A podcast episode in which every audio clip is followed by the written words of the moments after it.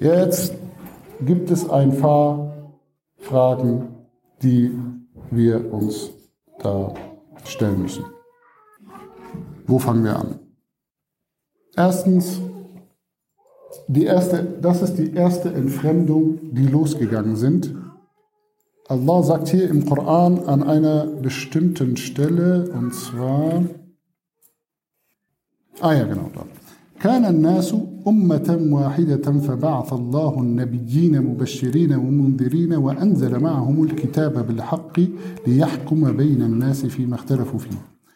Alle Menschen waren eine einzige Gemeinschaft und da hat Allah zu ihnen Gesandte, nämlich als frohe Botschaftgebende und als Warner gesandt und hat mit ihnen das Buch in Wahrheit gesandt oder herabgesandt, damit zwischen den Menschen gerichtet werde in dem, was sie uneinig waren.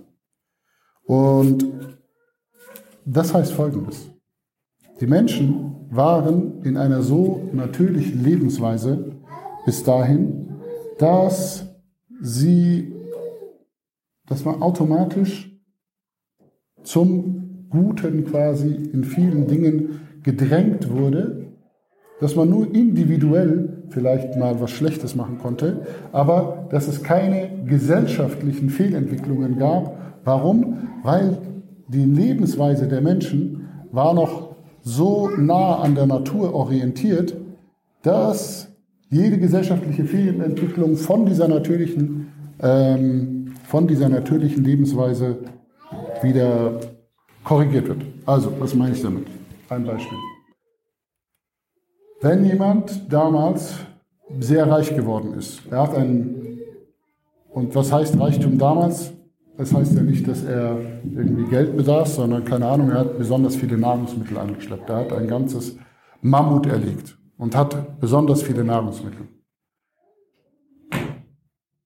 Heißt das dann, dass er mit diesem, mit diesem Mammut und mit diesem ganzen Fleisch irgendwie Menschen bezahlen konnte, Menschen in Anführungszeichen in Dienst nehmen konnte?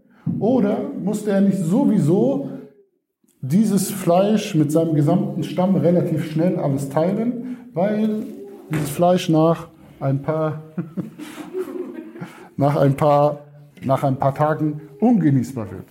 Ja? Nein, er muss es teilen.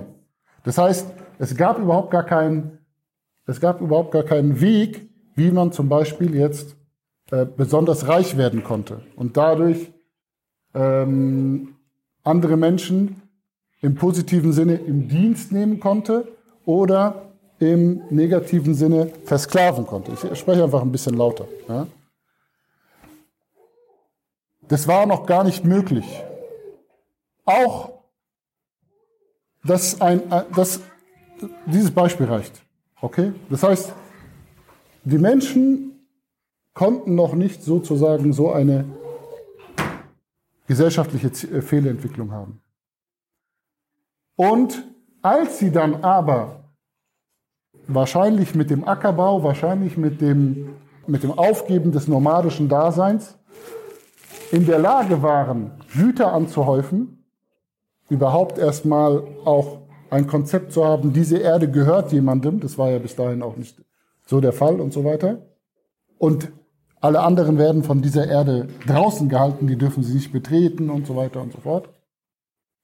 Erst ab da fangen negative Fehlentwicklungen an und da muss man sich dann überlegen, okay, wie gehen wir mit diesen Fehlentwicklungen um? Wie lösen wir die auf eine ethische Art und Weise? Und das ist bei Nuh a.s. unter anderem das erste Mal passiert dass die Menschheit einen in Anführungszeichen Fortschritt gemacht hat, der aber neue Probleme mit sich gebracht hat. Und Teil dieses, dieser Probleme zu lösen war, sich wieder ganz auf Allah zu besinnen und nicht in den Schirk weiter zu verfallen. Okay, jetzt gibt es ein paar, an einer Stelle wird gesagt, dass Nuh a.s. 950 Jahre sein Volk zum Islam eingeladen hat, zur Botschaft eingeladen hat, zum Guten, zum Schönen, zum Wahren eingeladen hat. Oh, doch, geht wieder. Okay. Und das ist etwas, was vielen in der Bibel ebenfalls so ist. Also das ist vielleicht eine leicht andere Zahl, aber auf jeden Fall eine hohe Art von Zahl. Und da wollte ich kurz mit euch sprechen, weil da kam vor, als wir mit den Prophetengeschichten angefangen haben, schon damals die Frage, ja, wie ist es zu verstehen? Und äh, ist es wirklich 950 Jahre? Und da gibt es eben, da gibt es verschiedene, da gibt es verschiedene Interpretationen dazu. Vielleicht zuallererst, wie geht der Islam mit überlieferten und wissenschaftlichen Erkenntnissen um. Also überlieferten Erkenntnissen auf der einen Seite und wissenschaftlichen Erkenntnissen auf der anderen Seite. Und da gibt es ähm, zwei gute Zitate, die ich euch geben möchte. Der Islam befreit den Verstand, er drängt den Gläubigen zum geistigen Erfassen des Kosmos und er gewährt Wissenschaften und Wissenschaftlern hohes Ansehen. Alles, was rechtschaffend und nutzbringend ist, heißt er willkommen. Die Weisheit ist verlorenes Gut des Gläubigen, wo immer er sie findet, hat er Anspruch darauf. Also das ist ein Hadith, der ist zwar nicht, der ist zwar nicht so hundertprozentig sahih, aber ist ein ganz bekannter Hadith. Jetzt geht, der Hadith, jetzt geht der, das Zitat weiter. Auch wenn sich die islamische Quellenforschung und die moderne Naturwissenschaft mit unterschiedlichen Forschungsbereichen beschäftigen, kann es bei definitiver Erkenntnis zu einer konträren Meinung nicht kommen. Das ist aus dem Arabischen übersetzt und deshalb klingt es ein bisschen holprig. Also, mit anderen Worten, was sagt er? Zwei Wahrheiten widersprechen sich nicht. Zwei Wahrheiten widersprechen sich nicht. Eine naturwissenschaftliche Wahrheit im Sinne des definitiven Beweises kann nie mit einer nachgewiesenen Maßen originalen islamischen Quelle kollidieren.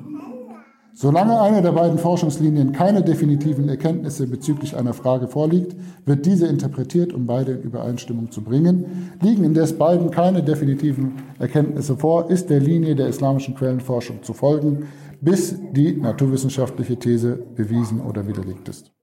Gut, was heißt das jetzt? Ich gebe euch ein Beispiel. Haben wir etwas, was die, haben wir etwas, was definitiv naturwissenschaftlich bewiesen ist. Und dann sollte es niemals passieren, dass es einen Vers gibt, der dieser, dem, dem dieser Erkenntnis widerspricht. Es kann aber sein, dass es einen Vers gibt, der Verse haben ja verschiedene Interpretationen, manchmal auch viele Interpretationen. Und dann kann es sein, dass eine dieser Interpretationen der naturwissenschaftlichen Erkenntnis widerspricht. Und dann muss man sagen, okay, dann wird diese eine Interpretation abgelegt. Wird man sagen, okay, das ist nicht damit gemeint, weil zwei Wahrheiten dürfen sich nicht widersprechen. Und dann ist die Interpretation des Verses, der, der irgendetwas sagt, also durch Interpretation versucht man beide Erkenntnisse wieder zu, ein, zu harmonisieren und zu einem Einklang zu bringen. Okay? Das ist aber fast sowieso selten der Fall, also sehr selten der Fall. Was öfter passiert ist, dass man eine wissenschaftliche Vermutung hat, eine wissenschaftliche These und die widerspricht irgendwie dem Koran oder der Sunna oder so. Und dann geht man halt her und schaut, okay, ist das jetzt, wie fest ist das? Ist das reine Spekulation oder ist es auf Indizien gebaut? Und wie fest ist die Überlieferung des was der Islam da sagt. Ist das, was der Islam sagt, was dem widerspricht? Ist es zum Beispiel, gibt es Hadithe, die dem Alter der Welt eine bestimmte Zahl zuordnen. Die sagen 10.000 Jahre, 20.000 Jahre. Wenn man aber dann schaut, und das stimmt ja nicht mit der naturwissenschaftlichen Erkenntnis überein, wenn man aber schaut, okay, was ist die, was ist die Beweiskraft dieses Hadiths, wird man sehen, das ist ein schwacher Hadith. Das ist ein Hadith, der keine, der nicht sahih ist und auch nicht Hassan ist. Also wird man diesen Hadith nicht mehr weiter, äh, nicht mehr weiter zitieren. Bis dahin haben es die Gelehrten oft zitiert, weil sie gesagt haben, okay, wir wissen nicht, wie alt die Erde ist. Und wir haben wenigstens diesen schwachen Hadith, den, den nehmen wir. Und solange wir nichts besseres haben, überliefere ich den und bringe ihn dir bei. Aber jetzt wenn wir wissen, okay, das stimmt halt vorne und hinten nicht, dann wird dieser Hadith einfach gesagt, okay, das ist sowieso ein schwacher Hadith und wir haben den nur genommen, weil wir nichts Besseres wussten. Dann legen wir den ab und sagen, der ist sowieso schwach und der hat keine Grundlage. Und wir bevorzugen die naturwissenschaftliche Erkenntnis. Aber man muss schon sagen, in der heutigen Zeit ist es nicht immer ganz einfach zu erkennen, was ist wirklich naturwissenschaftlich bewiesen und was ist naturwissenschaftlich nur eine These oder beziehungsweise ein Modell, das auf bestimmten Annahmen beruht, die wir nicht teilen vielleicht.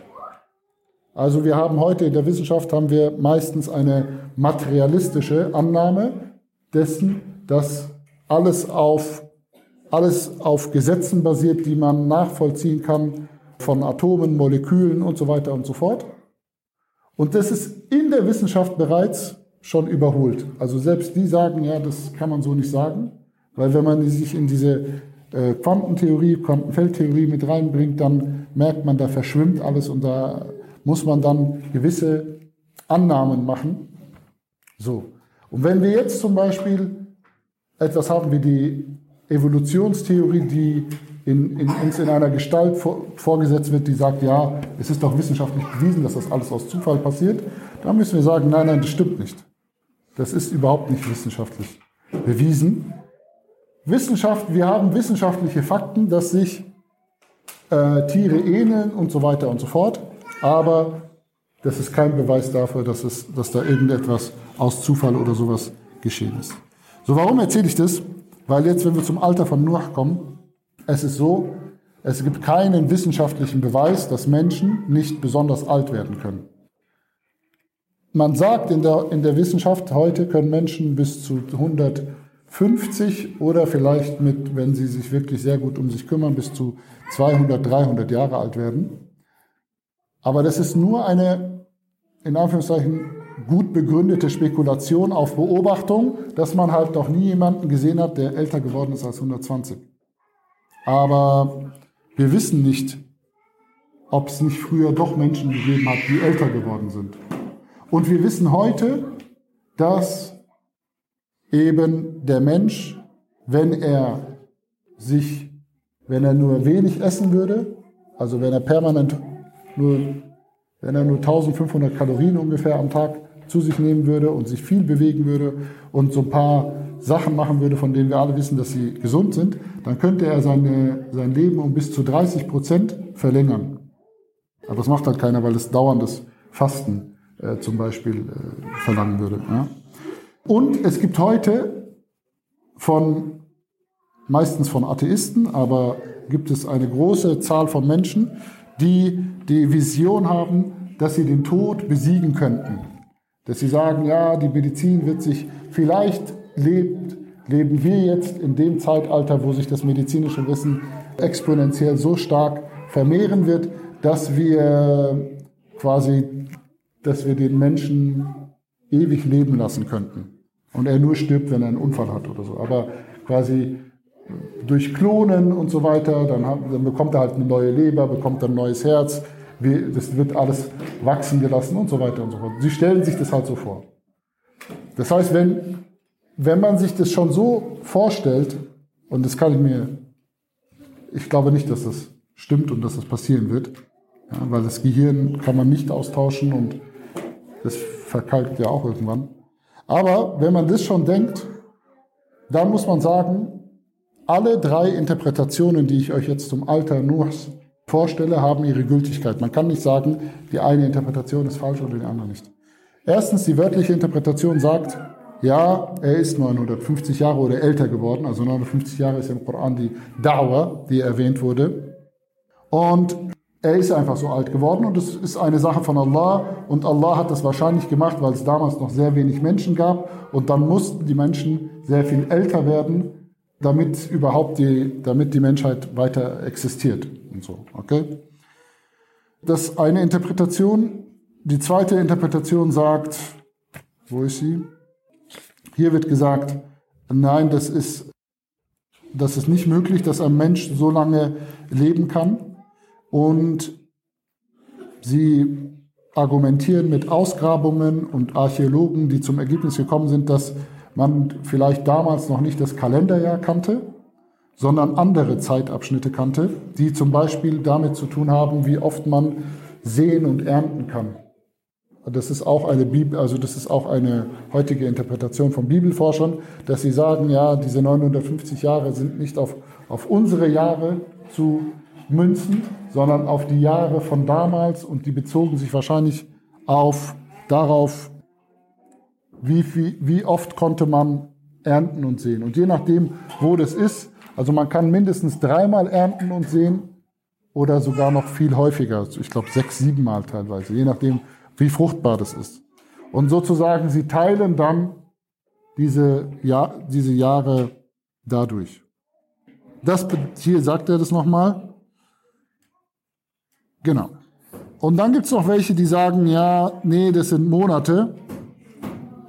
Oh, also es ist ein türkischer, ein türkischer Theologe, der sagt, die, die Jahre wurde in, wurden, also das, was als Jahre genommen wird, das sind Monate, weil man die Jahre damals noch nicht kannte und die Monate schon, weil das mit dem Mond zu tun hat. Und das heißt, wenn von 950 Jahren gesprochen wird, muss man das durch zwölf teilen und dann ist er ungefähr 80 Jahre alt. Das ist auch eine Interpretation. Ich muss sagen, ich finde es ein bisschen schwierig, weil der Koran sagt Am oder Sana, also er spricht von, von, von, von, tatsächlich von Jahren. Und also auf jeden Fall finde ich schwierig, das als Monate zu interpretieren. Weil wenn es schon Jahr heißt, dann sollte, dann könnte der Koran auch die Monate, also könnte er das Wort für Monate verwenden. Warum sollte er Jahre verwenden? Ja.